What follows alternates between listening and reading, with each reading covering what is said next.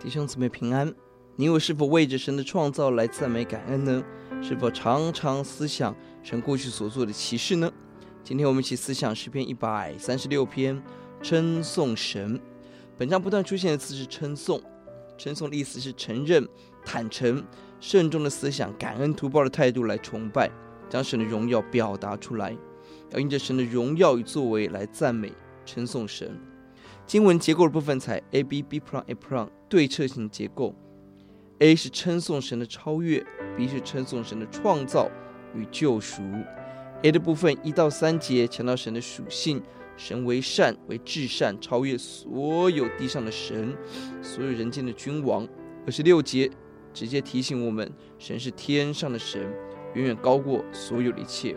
我们要为着神的超越奇妙的属性来赞美神。弟兄姊妹，我们的神是伟大的神，神在我们心中有多大的地位跟荣耀？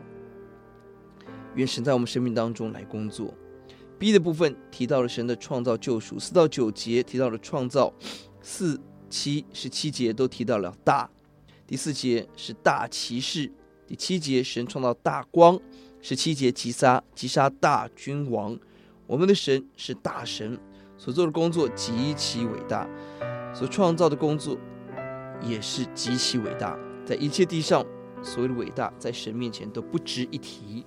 四到九节，神的大能创造了天地，并且大光、日月，并且提到了神掌管这一切，神有绝对的管理权，但也把管理权放在地上的我们手中。这一切是神的智慧创造。十到二十五节回到了，回述了上帝所做救赎的工作。十到十五节是出埃及，离开为奴之地。十到二十节是神带领走旷野路。第十节、第十节都提到了击杀。二十一到二十五是神赐下应许地，从为奴到旷野缺乏，到今日荣耀的光景，这是神奇妙的大作为。第十节、第十节提到了击杀。神不放过攻击他子民的外邦人。每当以色列人回顾历史，一定提到这一段，因为若没有出埃及经历，以色列人在埃及享受世界，绝对不是神的选民；若没有旷野应许地的经历，以色列人在某个地方漂流的民族，但如今今天有自己的产业与富足，神很大的恩典。弟兄姊妹，我们是否常感谢思想神的神迹奇事而发出赞美呢？